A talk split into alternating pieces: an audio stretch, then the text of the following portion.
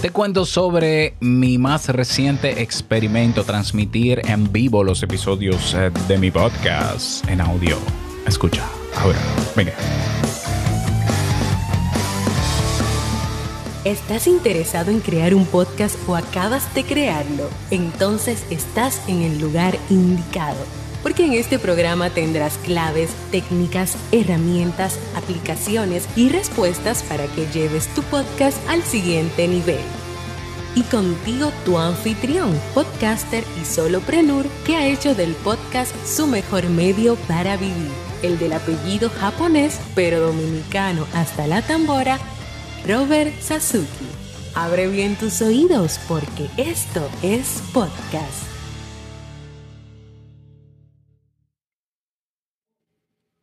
Hola, ¿qué tal a todos? Seguro que miraste el reproductor. ¿Qué pasó? ¿Qué pasó? ¿Se paró la grabación? No, no, no, no, no. ¿Qué tal? Este es el episodio 119 de Esto es Podcast. Yo soy Robert Sasuki, ya me conoces, conoces mis proyectos y si no, pues te invito a conocerlos. Ve a robertsasuke.com. En el día de hoy, para cerrar la semana, mm, te voy a contar sobre mi más reciente experimento. Como sabes, desde que comencé este podcast he realizado varios em, experimentos. Por ejemplo, el primero que hice o que presenté fue migrar todo el feed de Te invito a un café a eh, Anchor para monetizar con el sistema de monetización de Anchor súper poderoso que nunca me pagó nada. Eh, luego hice otro en diciembre que fue con Spreaker, que también tiene un plan de monetización. Dios mío, tremendo, no vamos a hacer rico. Mm, nada, 40 eh, dólares. Ya, miles de descargas, 40 dólares. Eh, creo que he hecho otros también. Ah, hice uno también, no sé si lo publiqué aquí, porque lo hice antes de comenzar este podcast en octubre, de eh, sacar mi podcast de Spotify. ¿Por qué? Porque de verdad Spotify no me suma nada. Y todavía no me suma nada, ¿eh? Pero estoy ahí por, por estar, simple y sencillamente, con 10 descargas. Ok, yo frecuentemente hago experimentos. ¿Por qué? Porque es la mejor manera de yo conocer algo y la mejor manera de luego pasarlo a otros. ¿Ya? O sea, ensayo y error es una manera de aprender. Está demostrado científicamente. Entonces, no es que todo yo lo someto a ensayo y error. Hay cosas que yo no necesito ponerlas en práctica para, para aprenderlas, pero hay cosas que yo prefiero ponerlas en práctica y vivir el proceso, sobre todo cuando nadie me da lo que yo necesito. Entonces pruebo yo. Hace unos días yo estuve preguntando en algunas comunidades en las que estoy como miembro y como líder de cuál ha sido la experiencia, cuáles son los, cuáles han sido los resultados de eh, pasarse el día completo en Clubhouse. Así de, así, yo lo sé. O sea, alguien que me diga, porque oigo mucha gente con el mismo discurso de que Clubhouse es una oportunidad, es una plataforma que te da la oportunidad de aumentar tus clientes, de aumentar tu audiencia, de todo en teoría bonito. Y yo quería ver resultados. Entonces yo pregunté en esas comunidades cuáles han sido sus resultados a raíz de estar en Clubhouse en términos de su negocio. ¿Por qué? Porque, porque sí. Nadie me dio respuesta. Todo el mundo repetía como papagayo el mismo discurso. No, es una buena oportunidad para conocer gente. Sí, yo lo sé que es una buena oportunidad. Ya el discurso me lo sé. Dígame los resultados. Porque una cosa es lo que se ve teóricamente, lo que la oportunidad que brinda la plataforma, que es real, que te brinda la oportunidad, y otra cosa es los resultados más allá de la plataforma. Fuera de la plataforma, ¿cuáles han sido los resultados? Yo no dudo que hayan resultados, porque no, no tendría sentido que no lo haya. Pero simplemente esas personas no me contestaron. Ok, entonces eh, yo decidí experimentarlo por mi cuenta y lo quise hacer sin desperdiciar contenido. ¿A qué me refiero con desperdiciar contenido? Yo de verdad no veo, yo, yo no me atrevería a estar en una red social creando un contenido que va a desaparecer. De verdad, no, no, nunca. Por eso no estoy haciendo ni haré live en Instagram. Aunque se pueden descargar, es cierto, y se puede grabar, qué bueno, pero no. Eh, entonces, eh, Clubhouse eh, no tiene manera de tú grabarlo. Ah, tú puedes grabarlo, yo puedo grabarlo con mi interfase, pero la idea es que no se grabe, sino que la gente se genere suficiente FOMO, fear of missing out, miedo a perderse de algo, que tenga que estar en tiempo real en la transmisión de las conversaciones que se dan ahí. A mí no me gusta eso. O sea, no solo no me gusta ni como consumidor, ¿por qué? Porque si, si algo vino a cambiar el Internet, desde que yo lo conozco, es la posibilidad de tener la información que tú quieres, cuando quieres y donde quieres, a demanda. Por eso existían las páginas web, que tú existía la Wikipedia o existía eh, en, carta. En carta no era una página web, pero era un producto que tú tenías en CD, en disco compacto, la enciclopedia, y tú consultabas todas las veces que quieras. O sea, yo salí de la, del, del, obsoletismo de la televisión y, el, y la radio, que tú tienes que prestar el estar ahí, hacer presencia en tiempo real, a un mundo donde yo tengo lo que yo quiera, cuando yo quiera, como yo quiera. Hay gente que le parece innovador el que las conversaciones se borren. Para mí eso es absurdo. Y ahora como creador de contenido, mucho más absurdo y una verdadera pérdida de tiempo el yo preparar una exposición para hacerla en vivo y que se pierda. No, es que no, es que yo no me... A mí me han invitado a congresos eh, en línea y si no me van a grabar, yo no voy. O sea, si es solamente en vivo, no voy. ¿Por qué? Porque no voy a desperdiciar ese contenido que preparé con tanto esfuerzo para que quede en el aire. Simplemente, o sea, esto es una convicción personal. Yo no digo que esté mal porque hay gente que eso lo disfruta. Hay gente que se vuelve adicta y se engancha a estas plataformas para aprovechar esos contenidos en vivo. Ese no soy yo. Ni lo seré. Es que no lo concibo. O sea, en mi podcast ha ayudado a muchísima gente que incluso episodios de hace cinco años siguen siendo útiles. Pero son útiles porque están grabados también. Porque están asequibles entonces, cuando una persona me dice, ay, Robert, tú no tienes, tú nunca has hablado en tu podcast de ansiedad. Oh, sí, mira, aquí hay 30 episodios de ansiedad, pero están grabados. Bueno, entonces, lo que yo decidí como experimento es transmitir en plataformas como Clubhouse o Twitter Spaces o Telegram. Telegram no tanto, pero entre Twitter Spaces, Clubhouse o Discord, que es donde tengo mis comunidades, hacer la transmisión en vivo de la grabación de uno de, los episodios de mi podcast. Es decir, mientras yo estoy grabando mi podcast, transmitirlo también de manera paralela en vivo, de manera simultánea también, para ver qué experiencia se podía crear al respecto. Es decir, cómo la gente podía vivir la experiencia de una persona creando su podcast, creando su episodio en tiempo real, en vivo, y no solamente que, perciba la experiencia y la viva como espectador o como oyente, porque estoy hablando de streaming en audio, no en video, sino que la gente pueda interactuar en la transmisión y que su interacción pueda salir grabada en el episodio del podcast. Lo que se parecería entonces ese podcast a lo que es la radio tradicional, que permite llamadas, que permite participación. Aún así, aunque se parezca a la radio, no es radio. ¿Por qué? Porque el lenguaje, la forma de comunicar, el tono, la intensidad con la que se comunica en un podcast es totalmente diferente a radio. La especificidad y el nicho que se aborda con los temas en un podcast de nicho no se aborda en la radio. El tiempo que, el tiempo que puede ser limitado o no, no es igual que la radio. Entonces, que haya interacción en tiempo real en tu podcast no lo hace parecerse a la radio. Lo hace parecerse a una nueva experiencia de produzco mi podcast que estará grabado y siempre disponible a los demás, pero voy a crear un segmento, un espacio pequeño, preferiblemente controlado, porque si no se extendería mucho, para que las personas que están en el live, en audio, participen. Entonces ahí veo que la posibilidad me la da Clubhouse, me la da Twitter Spaces, me la da las salas de audio, el Stage Channels, que por cierto, ayer anunciaron Discord anoche que ellos van a crear un directorio público para las personas que hagan transmisiones en audio en vivo en, en los Stage Channels, que son los canales de escenarios.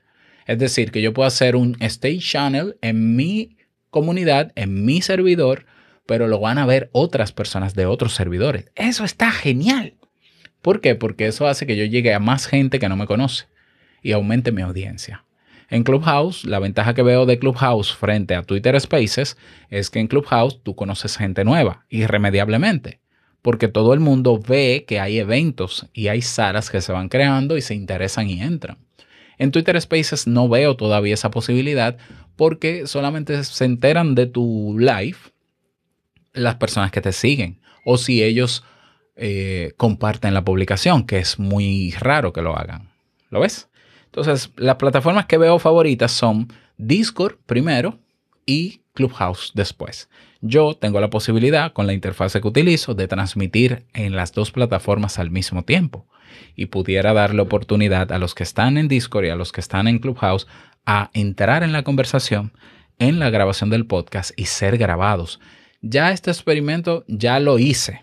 Yo lo que quiero ahora es ser constante haciéndolo para ver cómo, cómo es la... cómo se da esa interacción y cómo se siente la gente que participa. Por ejemplo, lo hice en el episodio 118, los cuatro tipos de, los cuatro tipos de solopreneur, de modo solopreneur, te lo voy a dejar en las notas de este episodio para que lo escuches. Hay una persona que me acompañó en Clubhouse y hizo una intervención y salió en la grabación. Claro, todo con su permiso, naturalmente, lo acordamos, yo paro la grabación, le pregunto si quieres hacer un comentario, entra, la presento, etcétera, etcétera. En Discord pasó también, pero, pero no, lo, no grabé la interacción de Eleazar, que es oyente fiel de este podcast, en cuando grabamos sobre... ¿Sobre qué fue que hablamos? Yo no me acuerdo sobre qué fue que hablamos. Ah, sobre la interfase iRig que presenté este martes, de hecho. Bueno, el lunes yo transmití ese episodio, estuvo Eleazar conmigo. Ambas personas, tanto Eleazar con estos podcasts como Sofía, que participó en Clubhouse con modo solopreneur, el feedback que me dieron ha sido, fue bueno. Es decir, yo nunca había vivido la experiencia de ver una persona, de escuchar, porque es en audio, escuchar a una persona grabando su podcast, transmitiéndolo y generando interacción y que esa interacción quedara registrada. Por tanto, esto no quiere decir que porque dos personas dijeron que la experiencia fue buena, todo el mundo le va a gustar. Habrá gente que no le va a gustar.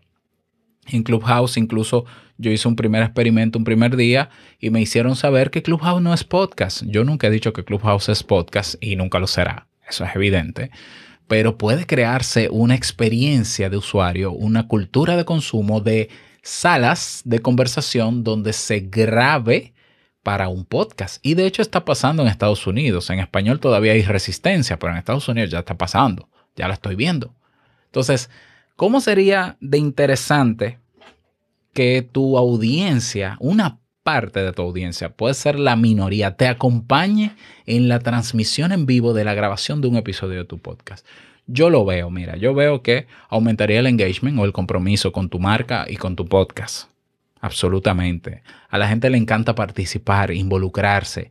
No solamente para ellos es un beneficio vivir la experiencia en vivo. Fíjate lo que el fenómeno de Twitch, que es streaming en video. O sea, es, es una tendencia al alza que se ha disparado también por la pandemia, pero hay gente que está ahí el día entero pegado viendo a su streamer favorito, interactuando, dándole dinero, poniéndole emojis y no sé qué. En audio va a pasar lo mismo, pero nosotros tenemos que crear ese espacio de interacción y que se grabe, sobre todo que se grabe. Eh, no solamente es beneficioso para la audiencia, para una parte de ellos, los que puedan estar, sino que es beneficioso para ti, porque el podcast es un formato y es un medio también o un universo de, mucha soledad cuando se graba. Generalmente nosotros grabamos sin nadie en vivo y publicamos el episodio y no necesariamente obtenemos una retroalimentación rápida o instantánea. Y muchas personas em, eh, sufren del pod fade, ¿no? O sea, eh, dejan caer sus podcasts, abandonan es la palabra, abandonan sus podcasts porque sienten que nadie les escucha aunque las métricas digan que lo escuchan, siente que no lo escuchan. Ok, si tú haces por lo menos un episodio al mes de tu podcast en vivo y con tiempo invitas a parte de tu audiencia a participar y le, le hablas de los beneficios de estar, y aunque te acompañe una persona, la retroalimentación que tú vas a vivir en tiempo real mientras grabas tu episodio es gasolina pura, porque para nosotros los podcasters, tú debes saberlo si lo eres, lo que más nos, motiva a continuar es el feedback de la gente. Imagínate tú tener el feedback en vivo. En vivo, que la gente te diga, me gustó el tema, sí, mira, qué bien me sentí, qué bueno. Ya yo lo experimenté y lo voy a seguir experimentando. Entonces, para que sepas, yo voy a estar los lunes y los jueves haciendo streaming los lunes a partir de las 2.40, 2.30 de la tarde, eh, a las 2.30 de la tarde hora Santo Domingo, que en México es una hora antes, son cinco horas después en España, es decir, es una hora céntrica para que confluya parte de mi audiencia de Europa y de América. 2.30 de la tarde y a las 3.40 eh, voy a transmitir entonces el de modo soloprenur, el del otro, el que va al otro día. Y los jueves también. Los jueves creo que es exactamente a la misma hora. Los dos podcasts. Este podcast yo quiero que se, que se transmita los martes para responder las preguntas de los miércoles. Y es otra nueva experiencia porque la gente puede preguntar en tiempo real. La audiencia, incluso tú que me escuchas, pudieras estar y preguntarme en tiempo real y abrir una conversación ahí muy chula y enriquecer muchísimo más ese tema. Y de, de paso, anunciar tu podcast y presentarte con tu podcast para motivar a otros a escucharte. ¿No te parece una excelente ganancia? Entonces, yo te invito a que te unas a nuestro servidor de Discord. No es para nada complejo. Ve a podcasters.pro podcasters.pro. Si te pierdes, ve a la página oficial de este podcast. Esto es podcast.net. Y tienes un botón que dice únete a la comunidad. Creas tu usuario de Discord, serás redireccionado. Ahí te te recibimos y entonces yo te avisaré, te confirmaré la hora del martes que viene en que vamos a transmitir. Si tú puedes estar, pues trata de estar para que vivamos juntos esa experiencia. Este experimento lo voy a hacer de manera fija, es decir, constante durante tres meses. Es decir, que vamos a hablar el 15 de junio, julio, agosto. El 15 de agosto, más o menos, a mitad de agosto, te voy a dar feedback o te voy a retroalimentar sobre este experimento a mediano plazo que hice y cómo me fue, cuál fue la experiencia para mí, qué significó para mí, qué significó para las personas que me acompañaron, si me acompañaron, porque puede ser que me dejaron solo siempre y dejé de hacerlo. Y ya veremos cómo nos va. Si quieres hacer el experimento conmigo también y quieres probar tú también, bueno, ya yo te he dado episodios donde hay interfaces, donde cómo conectarte, donde cómo hacer el live. Únete a la comunidad, te damos el soporte necesario para que tú también puedas hacerlo y vivir la experiencia y ver cómo te va a ti. Y después, si quieres, vienes al podcast y hablas también de tu experiencia en el mismo episodio en agosto. Así que ya lo sabes. Desearte feliz día, que lo pases súper bien y no quiero finalizar este episodio sin recordarte que lo que expresas en tu podcast hoy impactará la vida del que escucha tarde o temprano. Larga vida al podcasting. Nos escuchamos el próximo lunes. Chao.